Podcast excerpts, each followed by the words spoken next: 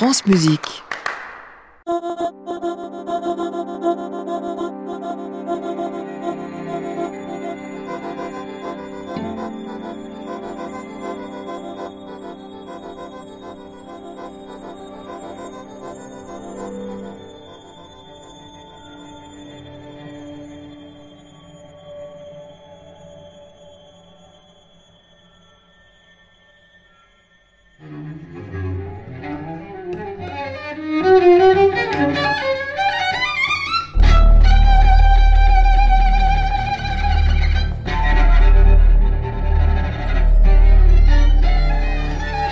Bonsoir à toutes et à tous et bienvenue au Carrefour de la création sur France Musique. Ce soir, je vous convie à un voyage au-delà des possibles. En effet, notre invité, compositeur, nous fait le plaisir d'une visite par nos studios à l'occasion de la création d'une pièce de grande dimension les 8 et 9 juin à la Philharmonie de Paris dans le cadre du festival manifeste de l'IRCAM, pour rien de moins que l'Orchestre de Paris sur un livret de Hélène Giannichini avec en plus sur la scène la présence irradiante du chorégraphe François Chéniaud. Le titre Cortège, au pluriel. Réflexion globale sur l'homme avec un grand H, aux prises avec un groupe, quel qu'il soit. L'occasion parfaite pour nous plonger une heure durant dans un portrait de ce compositeur atypique à la musique ciselée et minutieuse, pensée dans les moindres détails. Entre un artisanat électronique et l'influence de la pensée poético-contestataire de Michel Foucault, en passant par une réflexion sur la forme musicale et le genre comme un espace autre, l'univers de notre invité semble se dévoiler comme autant de portes qui s'ouvrent dans un labyrinthe dont nous allons tenter ce soir de percer les secrets à la découverte des contre-espaces de Sacha Blondeau.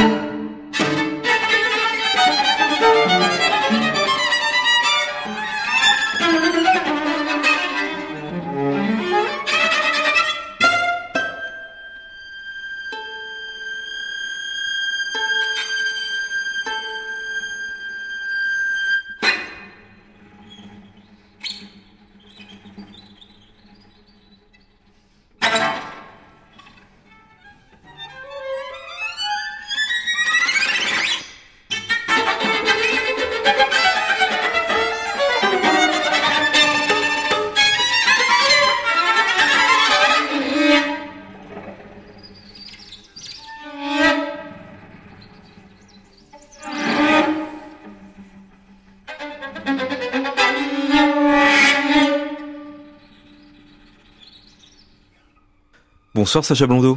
Bonsoir. Sacha Blondeau, pour commencer cette émission, commençons par le commencement, si je puis dire. Le premier espace de la musique, c'est souvent son titre. Les titres de vos œuvres sont souvent très imagés. Votre musique ne se conçoit pas seule. Il y a des sources littéraires avec vous euh, oui, euh, je commence souvent une pièce euh, avec euh, des lectures en fait, qui souvent ne, ne s'entendent pas à la fin ou ne sont pas, euh, disons, référencées et exposées euh, littéralement et clairement dans la musique, mais en tout cas, elles m'accompagnent pendant la composition. Et comment elles vous guident ces lectures dans la composition? Euh, c'est assez difficile à expliquer en fait, puisque euh, je pense que c'est des sortes de nourriture intellectuelle qui euh, font rebondir et résonner euh, des idées euh, et tout ça. C'est une sorte de terreau en fait, disons intellectuel. Je travaille pas tellement sur des liaisons directes en fait entre des références et des concepts musicaux par exemple, mais c'est vraiment un, un, voisinage perpétuel qui m'accompagne. Le travail du compositeur est quand même relativement solitaire et je sais que moi j'ai eu toujours besoin d'être accompagné de lectures qui nourrissaient en fait euh, ben, le travail de composition et de réflexion euh, sur l'objet sur lequel j'étais en train de travailler. Quels sont vos premiers chocs littéraires, philosophiques, poétiques? Ouh là là, les premiers chocs. Euh, je pense que le premier livre de philo que j'ai lu, c'était euh, l'esthétique de Hegel.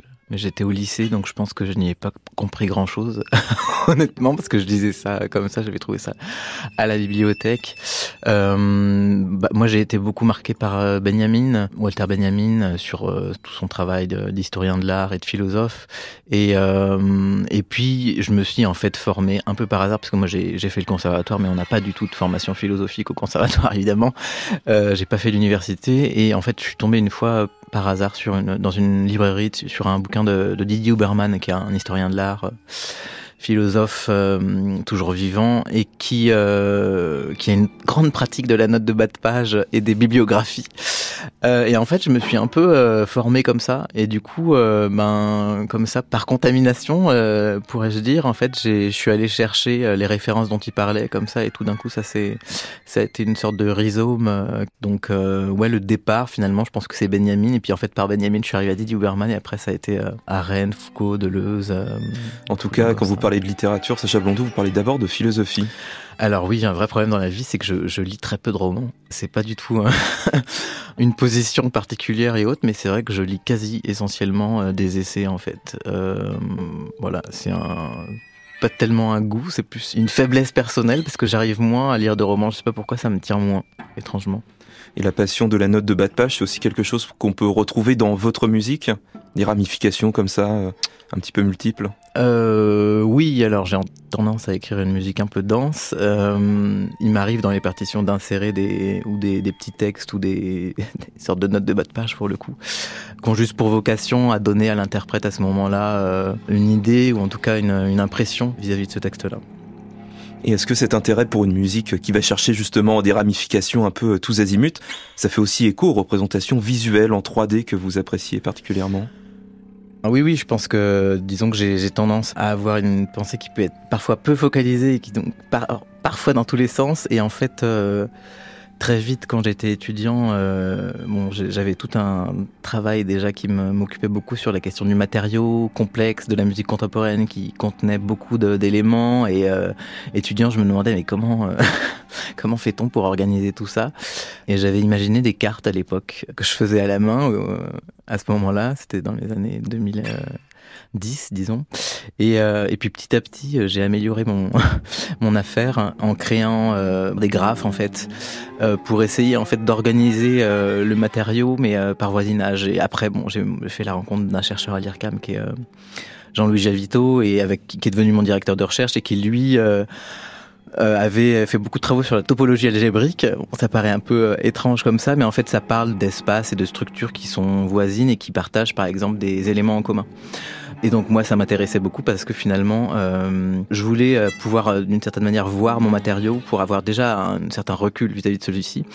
Et puis euh, pour pouvoir euh, voir justement quelles étaient ces configurations avec lesquelles j'aurais pu être aveugle, par exemple. En fait, telle telle structure est en fait voisine de l'autre parce qu'elle partage tel tels éléments en commun. Et à partir de ça, comment on pouvait choisir un chemin.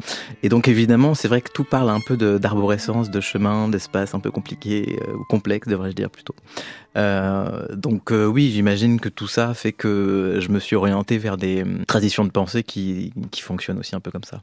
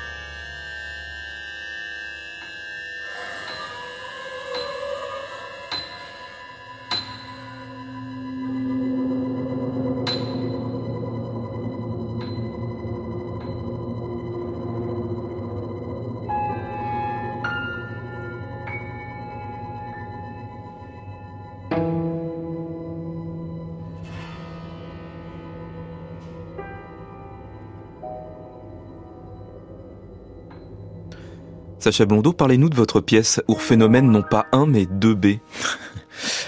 C'était une pièce pour euh, piano électronique qui était faite pour Radio France pour le festival Présence. Euh, en fait, les, pièces souvent qui s'appellent Urphénomène, c'est le mot allemand pour dire euh, phénomènes originaires. Bon, je le mets en allemand pas pour euh, donner un air euh, intellectuel, mais c'est parce qu'en fait je, je, je, récupère la langue de l'endroit où je l'ai pris. En fait, phénomène, c'est un terme que qu'on trouve chez euh, Anna Arendt, euh, Benjamin Warburg, qui sont aussi la constellation de Didier Huberman et autres, et chez Goethe à l'origine en fait. Et donc l'idée de ces pièces souvent c'est c'est que ce soit des sortes de de lieux de préparation, enfin de, de germination pourrais-je dire, euh, où en fait euh, souvent à partir de ces pièces naît euh, une autre. C'est le réservoir de l'arborescence dont on parlait tout à l'heure. Un peu, ouais. Et donc cette pièce-là était un peu le, le germe d'une autre pièce que je devais faire ensuite pour euh, deux pianos, deux percus et électronique. Les deux sont vraiment liés. J'ai fait beaucoup de pièces pour instruments seuls et électronique. C'est un endroit euh, assez agréable à travailler puisque on travaille beaucoup avec électronique et sur la question de la musique mixte. Là, par exemple, il y avait un suivi euh, sur le piano, donc on peut être très très euh, collé au jeu du pianiste. C'est ce qui fait qu'on peut faire des choses assez virtuoses sur le plan électronique. Il n'y a pas du tout de traitement. Moi, je, je travaille jamais avec du traitement sur les instruments, donc c'est vraiment euh, que de la synthèse ou des, des, des échantillons de musique euh, concrète, disons, qui sont euh, enregistrés et passés et synchronisés au jeu de l'instrumentiste. Mais ce qui fait que ça permet une vraie écriture précise en fait des parties électroniques. Et moi, ce qui m'intéresse vraiment, c'est l'espace qui se crée. Je passe mon temps à parler d'espace. C'est l'espace qui se crée en fait entre cet instrument acoustique, ce musicien humain, et une partie électronique qui est générée par un ordinateur qui est généralement très froide. Si, si je passais par exemple euh, euh, l'électronique seule de mes pièces mixtes, ça n'a absolument aucun intérêt. Souvent c'est assez laid euh, parce que en fait la magie opère, disons, quand les deux arrivent et qu'il y a cet espace, cet intervalle entre les deux qui se qui se joue.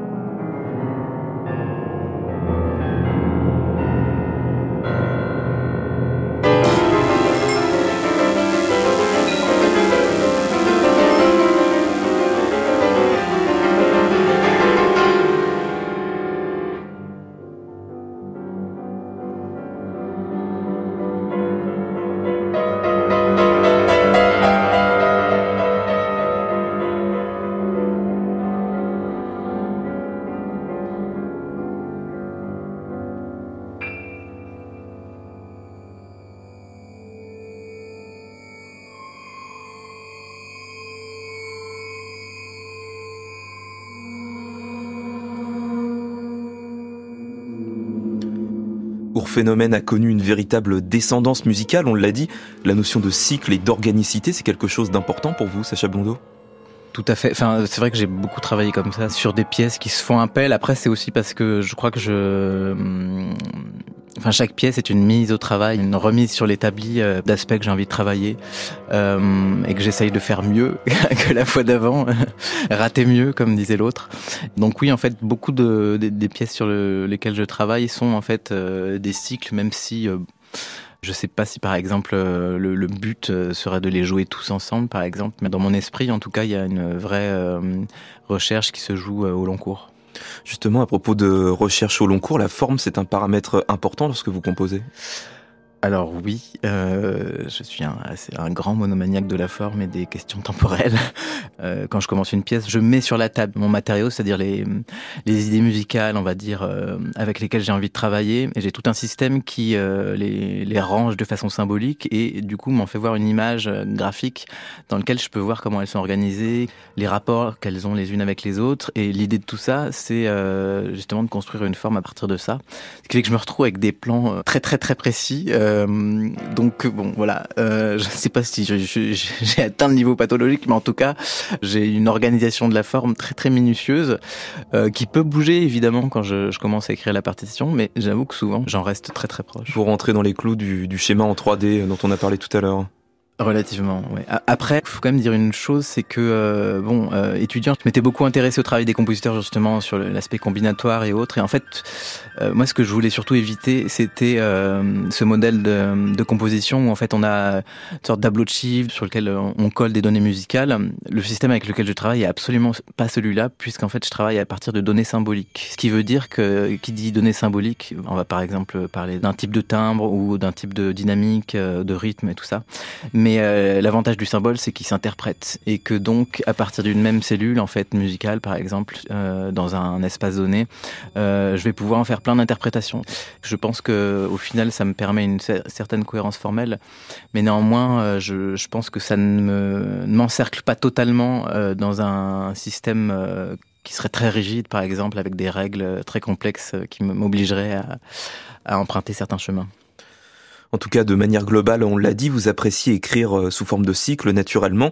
Et parmi les différents cycles musicaux que vous avez entamés, il y en a un marquant. C'est un atlas théâtre des soulèvements. Euh, oui.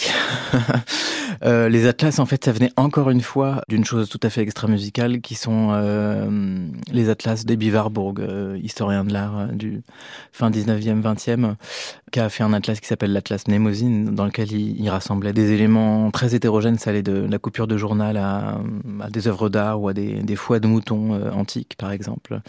Et son idée, c'était de faire une sorte de nouvelle histoire de l'art par rapport à ça. Et ça m'avait passionné, en fait. Et c'est aussi un art du montage en fait. Alors évidemment ça, rentre en, euh, dans mes intérêts puisque bon bah, j'ai fait beaucoup d'électroacoustique et ces questions de montage en fait sont très communes. Et puis elles posent aussi plein plein de, questions passionnantes euh, sur la composition, sur le rapport au temps, euh, sur les, différentes échelles de temps par exemple. Mais du coup cette histoire d'Atlas en fait c'est aussi une histoire de, de montage finalement puisque on monte parfois des choses hétérogènes.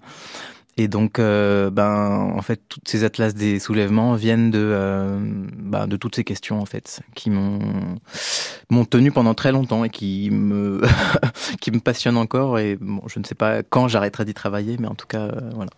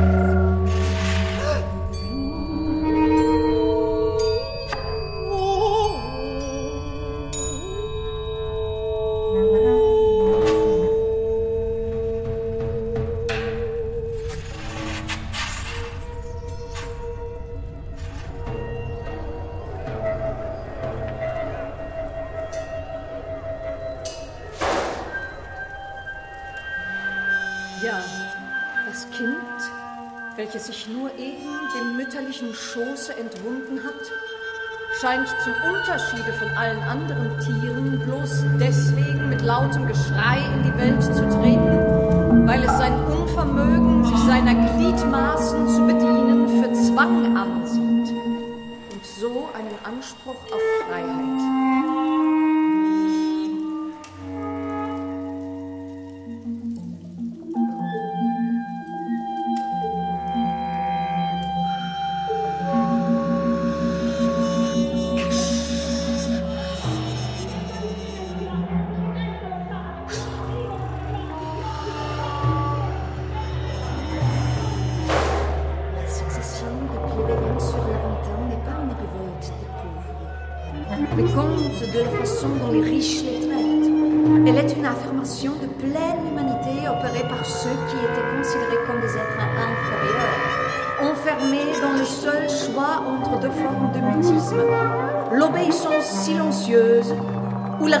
Brutale des instincts animaux.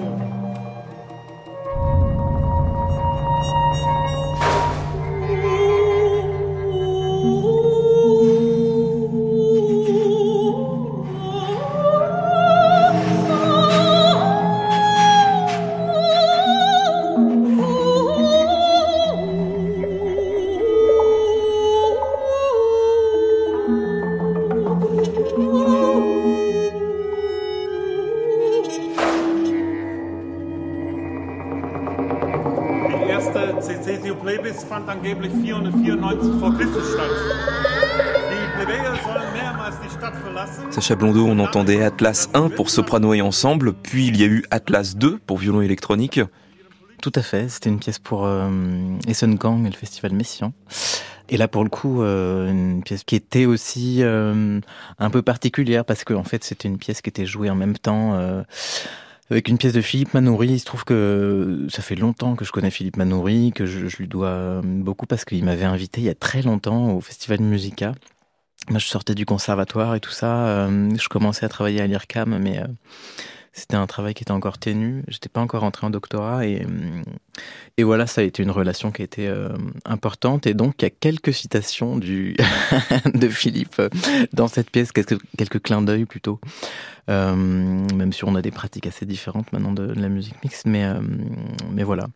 Et euh... C'est la raison euh, pour laquelle il y a un sous-titre qui s'appelle Ils portent en eux un passé qui s'immisce. Alors en fait non pas du tout, mais ça aurait pu parce que c'est une phrase que j'adore de Ernst Bloch, un, un philosophe aussi, un autre, euh, qui a écrit un cycle pour le coup euh, trois livres qui s'appelle le, le, Principe Espérance et qui est un livre fabuleux. Euh, et donc voilà j'ai lu cette phrase et que j'avais trouvé très belle donc. Mais évidemment, dans cette pièce, il y a euh, aussi euh, une construction formelle où en fait euh, le euh, je joue avec des allers et retours entre divers espaces et qui dit retour dit euh, changement de mémoire et changement de la perception des espaces qu'on a déjà visités entre guillemets. Et donc euh, il y avait évidemment le rapport à cette mémoire là. C'est encore des jeux de retour de forme?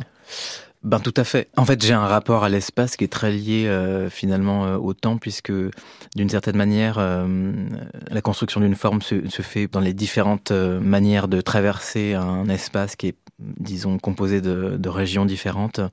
Et finalement, euh, bah, tout bêtement, euh, de la même manière que quand on découvre un espace et quand on y retourne, bah, tout est différent. Donc euh, j'ai le même travail pour la composition et pour l'écriture.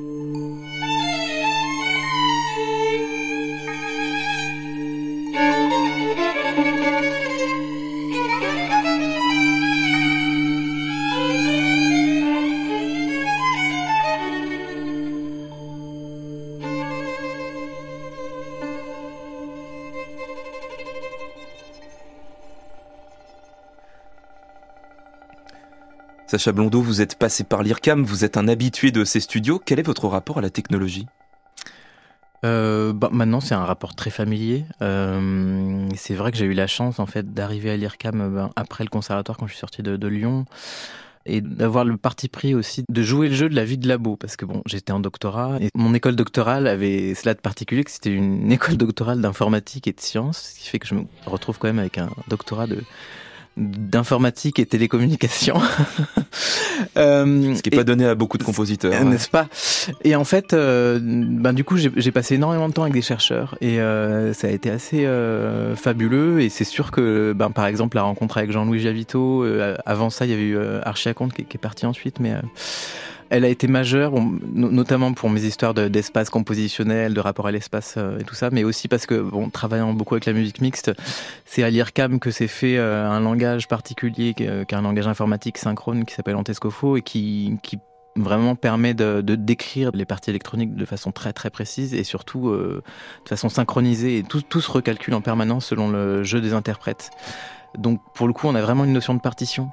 Et euh, ben, c'est vrai que c'est un lieu pour lequel j'ai beaucoup d'affection, qui est quand même très précieux, parce que c'est vrai que pour avoir voyagé quand même pas mal en Europe et ailleurs, euh, les conditions qu'on a à l'IRCAM euh, sont assez euh, exceptionnelles et rares, faut le dire, c'est vrai les, les, ingénieurs du son, enfin, il y a des gens assez fabuleux. Et puis, c'est aussi un endroit de pensée et de recherche. Et c'est ça que je trouve euh, intéressant.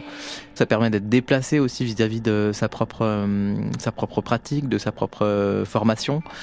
Euh, je pense que c'est important. les musiciens, on est quand même finalement très fermés dans le sens où bon, bah, on est dans les conservatoires mais qui a un milieu euh, fort clos. Et donc, euh, ben moi, ça a été un des moyens, en fait, d'ouvrir un peu les fenêtres, d'une certaine manière. Ce qui est paradoxal à l'IRCAM qui est en sous-sol, mais, mais bon. Alors Sacha Blondeau, ça fait deux fois depuis le début de cette émission que vous parlez du logiciel Antescofo. Expliquez-nous comment ça marche. Alors, Antescofo, c'est donc un langage synchrone. Par exemple, là, on a entendu une pièce pour euh, violon et euh, électronique. Et en fait, la partition du violon est notée de façon textuelle, c'est-à-dire que vous allez avoir note euh, là qui dure une noire par exemple. Donc tout est écrit comme ça et en fait entre ces notes et ou parallèlement à ces notes on va euh, intégrer des événements électroniques en fait. Ce qui fait que l'ordinateur écoute ce que fait l'interprète analyse son tempo et du coup va déclencher toutes les actions électroniques de façon synchrone à l'interprète et du coup recalculer toutes les durées pour qu'en fait, comme en musique de chambre, en fait, les deux musiciens, que ce soit l'humain ou la machine, soient synchronisés. Et puis par ailleurs, c'est devenu un langage d'écriture de la musique électronique. Moi, j'ai écrit des, pièces électroacoustiques purement avec Antescofo parce qu'en fait, en informatique, il y, a une chose intéressante. On parle d'expressivité d'un langage, c'est-à-dire la, la, faculté d'un langage à rendre possible euh, l'écriture de certains programmes plus ou moins facilement. Et par exemple, avec Antescofo, ben, on peut euh, décrire les choses temporellement, ce qui est très familier pour un musicien puisque quand on écrit de la musique, on écrit aussi avec des rythmes et du temps.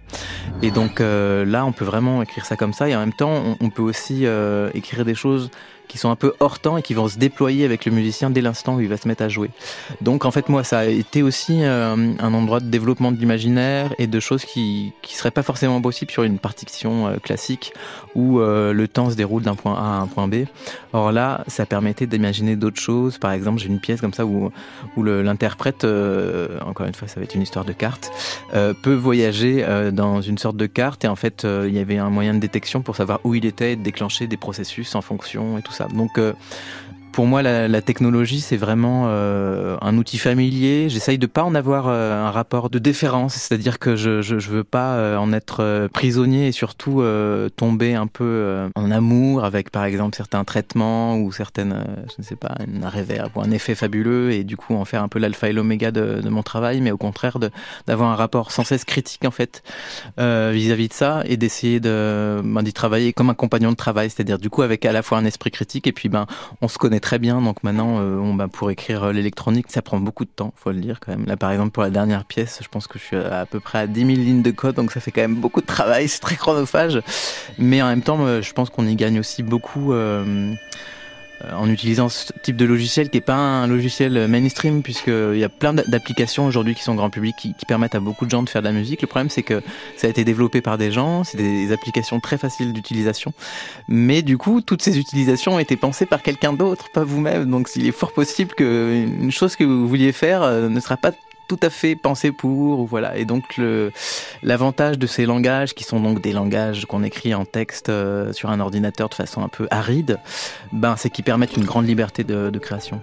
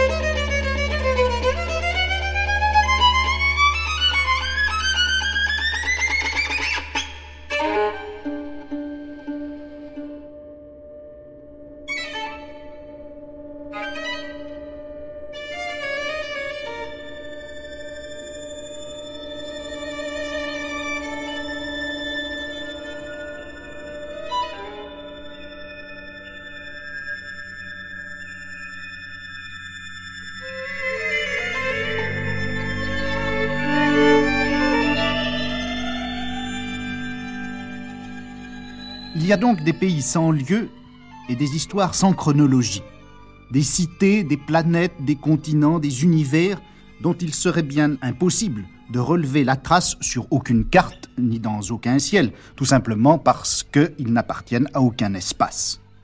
Sans doute, ces cités, ces continents, ces planètes sont-ils nés, comme on dit, dans la tête des hommes, ou à vrai dire, dans l'interstice de leurs mots, dans l'épaisseur de leurs récits, ou encore dans le lieu sans lieu de leurs rêves, dans le vide de leur cœur. Bref, c'est la douceur des utopies. Pourtant, je crois qu'il y a, et ceci dans toute société, des utopies qui ont un lieu précis et réel, un lieu qu'on peut situer sur une carte, des utopies qui ont un temps déterminé, un temps qu'on peut fixer et mesurer selon le calendrier de tous les jours. Il est bien probable que chaque groupe humain, quel qu'il soit, découpe dans l'espace qu'il occupe, où il vit réellement, où il travaille, des lieux utopiques, et dans le temps où il s'affaire, des moments uchroniques. Voici ce que je veux dire. On ne vit pas dans un espace neutre et blanc, on ne vit pas, on ne meurt pas, on n'aime pas dans le rectangle d'une feuille de papier. On vit, on meurt, on aime dans un espace quadrillé, découpé, bariolé, avec des zones claires et sombres, des différences de niveau, des marches d'escalier, des creux, des bosses, des régions dures et d'autres friables, pénétrables, poreuses. Il y a les régions de passage, les rues, les trains, les métros. Il y a les régions ouvertes de la halte transitoire, les cafés, les cinémas, les plages, les hôtels. Et puis il y a les régions fermées du repos et du chez-soi. Or, parmi tous ces lieux qui se distinguent les uns des autres, il y en a qui sont en quelque sorte absolument différents. Des lieux qui s'opposent à tous les autres, qui sont destinés en quelque sorte à les effacer, à les compenser, à les neutraliser ou à les purifier. Ce sont en quelque sorte des contre-espaces.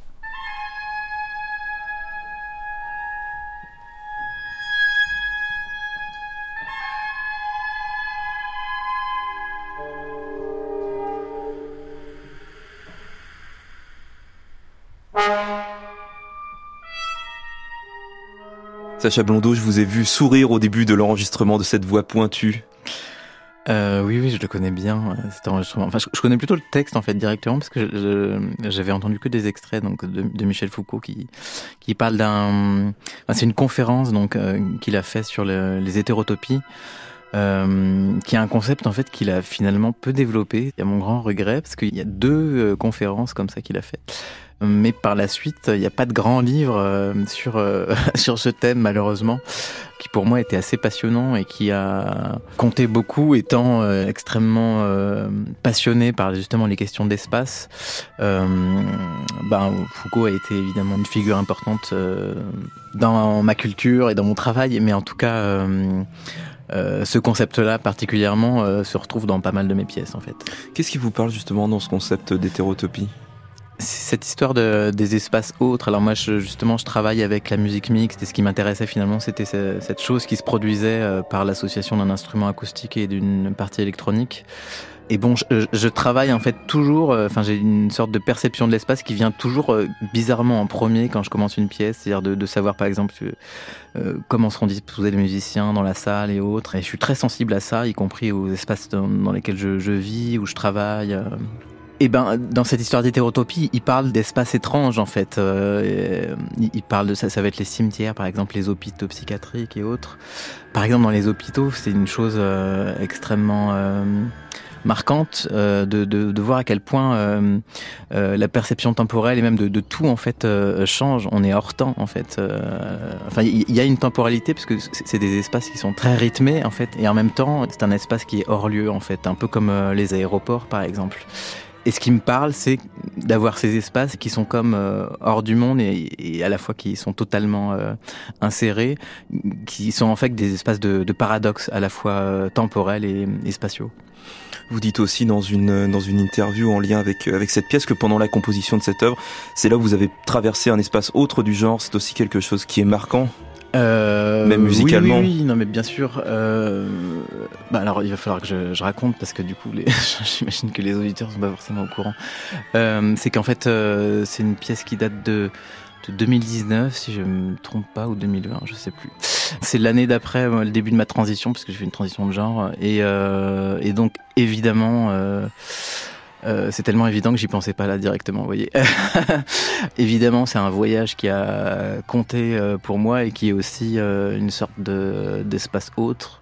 Ça, c'est une évidence.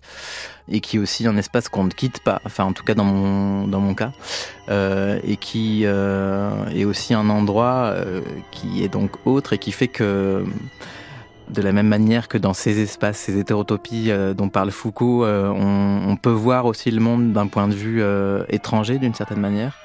Euh, bah, pour moi, c'était un peu la, même chose, et donc évidemment, toutes les pièces que j'ai pu faire depuis ont été marquées par bah, cette expérience de vie, pour le moins importante, disons.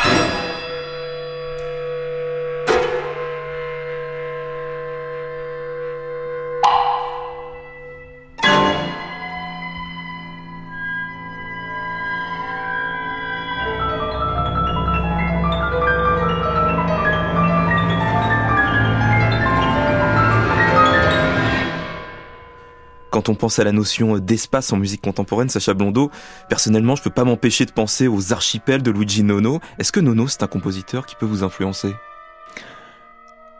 Euh, On en a souvent parlé, mais étrangement, euh, pas tant que ça. Pourtant, on a quand même, je pense, des, points, enfin des amours communes, disons que ce soit la question du politique et autres, par exemple. Il y a des pièces évidemment que j'adore, euh, mais c'est vrai que c'est pas le, compositeur qui a été ma référence en fait, euh, vraiment plus jeune. Même. Parce que là, je, trouve qu'on peut penser à la forme en archipel hein, d'une œuvre comme Fragment Still Diotima, cette forme un peu euh, arachnéenne comme ça, avec ces petits îlots qui auraient pu euh, vous influencer. C'est sûr. Non, après, j'adore cette pièce par ailleurs. mais, mais, euh, pour le coup, euh, en fait, moi, ces questions-là, en fait, sont arrivées dès le moment où j'étais au conservatoire. Il se trouve qu'au conservatoire, moi, j'étais complètement monomaniaque avec Stockhausen. C'était mon, mon dieu à l'époque. j'étais très jeune, j'avais 20 ans, donc voilà. Stockhausen est très loin de Nono quand même. Et beaucoup plus fort. Ouais, et, et, du coup, euh, j'ai mis du temps à, écouter la musique de Nono en fait. Et en tout cas pour ce quatuor, euh, Fragmentstil Diotima, avec ses, petits îlots séparés, comment vous avez conçu les six espaces différents de votre quatuor des mondes possibles? C'est aussi une traversée, un peu comme euh, des espaces autres? Je n'ai fait que essayer d'améliorer mon système de, de topologie. J'ai des structures topologiques en fait qui sont en 3D comme ça avec lesquelles je travaille et que j'essaye d'améliorer en fait et même leurs contenants euh, d'une certaine manière ont évolué avec le temps euh, parce que j'essaye de rendre la chose plus efficiente. Et donc là en fait euh, j'ai essayé de définir des régions au départ j'ai essayé de filer les métaphores de l'espace et d'avoir des régions, enfin, par exemple, de travailler de, avec des régions désertiques, des régions, enfin, de travailler par exemple sur des types de villes ou d'espaces euh, réels, par exemple, et de réfléchir à qu'est-ce que ça produit sur les, les gens qui y vivent, par exemple. Et donc, euh, ben voilà, en réfléchissant sur ces questions, j'ai construit comme ça six régions différentes à partir desquelles j'ai construit un, un, chemin en fait de l'une à l'autre, et encore une fois avec évidemment des, des, des allers et retours. Mais voilà, on est toujours sur ces questions de comment on construit ces espaces, quel espace euh, implique telle temporalité par exemple, et quel euh, rapport euh, aux éléments qui nous entourent et autres.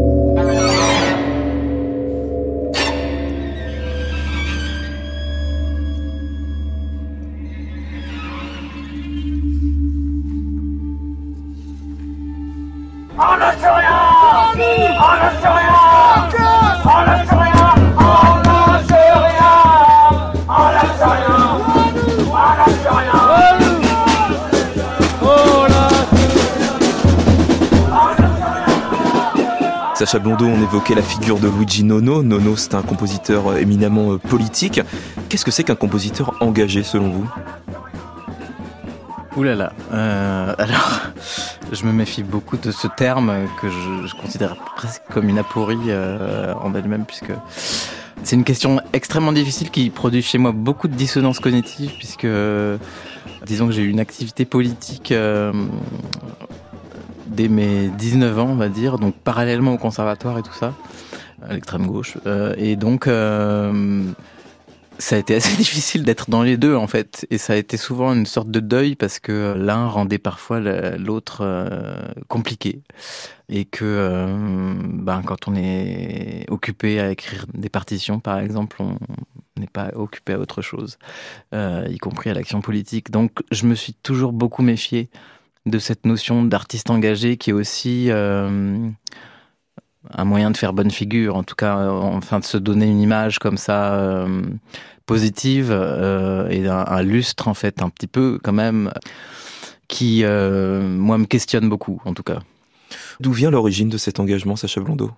Bah, l'état du monde, déjà à l'époque, euh, que je trouvais assez révoltant. Et évidemment, ça n'a fait qu'empirer. Donc euh, voilà, je, je viens d'une famille euh, plutôt populaire.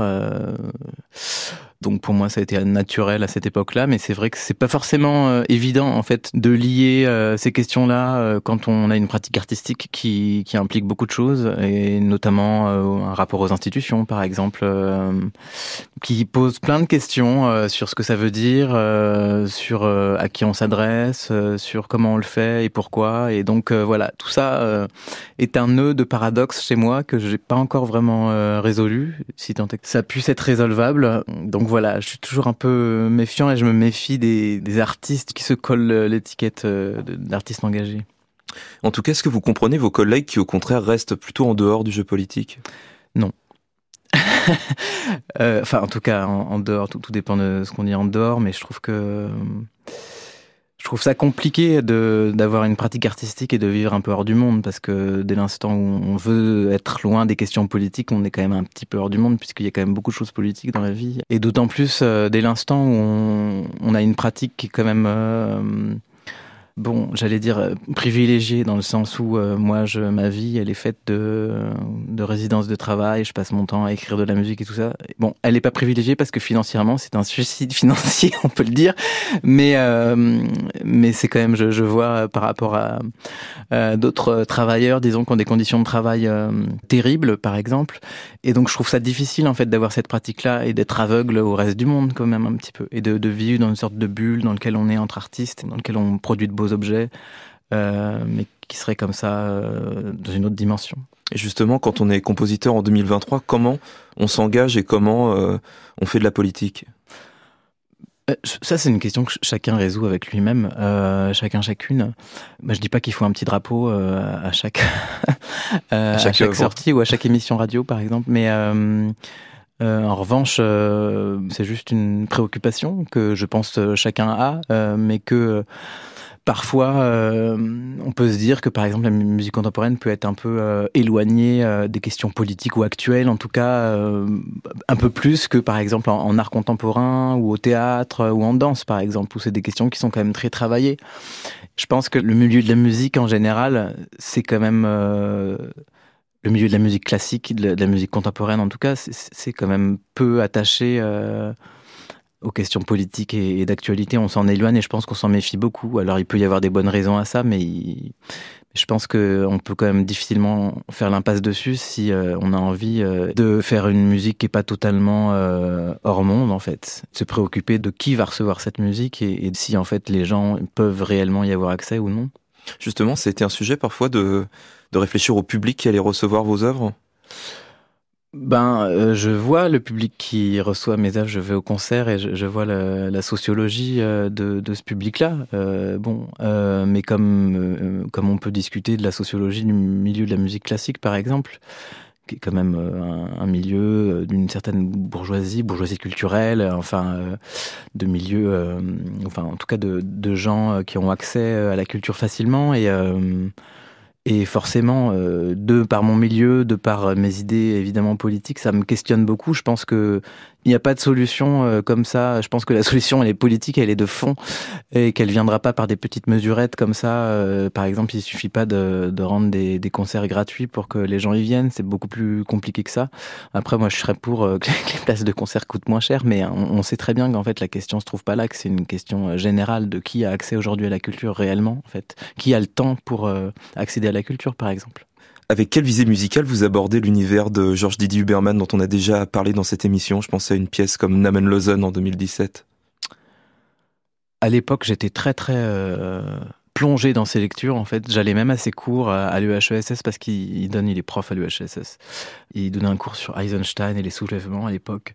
Et euh, Namen c'est les, les sans noms euh, donc euh, en allemand et encore en allemand parce que c'est encore un terme qui vient de Walter Benjamin. Encore une fois, cette pièce était euh, le produit d'une constellation de lectures. Euh, c'est très difficile, par exemple, de, de dire quelle référence littéraire euh, est associée à tel élément musical. Il se trouve que c'est une pièce dans laquelle euh, on a un ensemble qui est sur scène et puis quatre solistes en fait qui étaient euh, tout autour du public en fait. et c'était aussi un travail de rapport à qu'est-ce que c'est qu'un soliste ou pas un soliste, qu'est-ce que c'est qu'un figurant, par exemple. Et donc, euh, c'est ces questions-là qui m'ont traversé pendant la composition. Et euh, évidemment, cette pièce-là euh, serait pas ce qu'elle est sans toutes ces lectures, c'est sûr. En tout cas, qui sont ces 100 noms dont parle Didier Huberman? Ben, c'est toute une tradition de qu'on a chez Benjamin, par exemple, qui, qui, qui disait qu'il fallait faire l'histoire des surnoms, ce dont on ne raconte pas l'histoire, c'est l'histoire des vaincus, un peu, euh, qui est l'envers de toute l'histoire qu'on nous apprend à l'école. Ceux qui n'ont pas eu de, de grands noms dans l'histoire, ceux, ceux, dont on ne raconte pas les histoires, les, les oublier. Je travaille beaucoup, par exemple, sur les, les archives en ce moment et euh, et qu'est-ce qu'on fait, par exemple, des mémoires ou des, des souvenirs ou des, et des archives, par exemple, qui sont parfois inexistantes, parfois qui sont disparues parce que on considère qu'elles parlaient de, de vie euh, subalterne, qu'on considère comme subalterne. Il y a une, euh, une expression du Butler qui est, qui est très juste là-dessus. Elle parle des implorables, par exemple, et je pense que les, on peut parler des sans-noms comme des, des implorables qui, seraient, qui sont en fait des, des personnes qu'on considère moins euh, pleurables que, que d'autres, par exemple.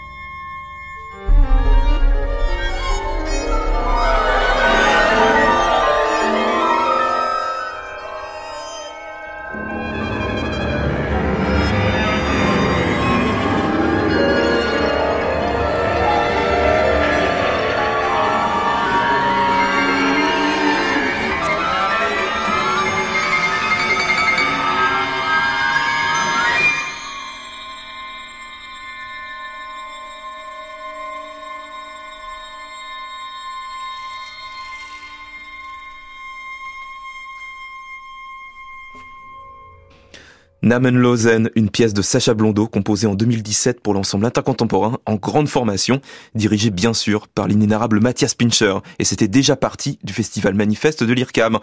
Et on rappelle donc, Sacha Blondeau, votre actualité, les créations les 8 et 9 juin de vos cortèges, sur un texte de Hélène Giannichini, pour la voix et la danse de François Chéniaud, l'Orchestre de Paris et l'IRCAM, tout ce petit monde dirigé de main de maître par le grand Alain Altinoglu.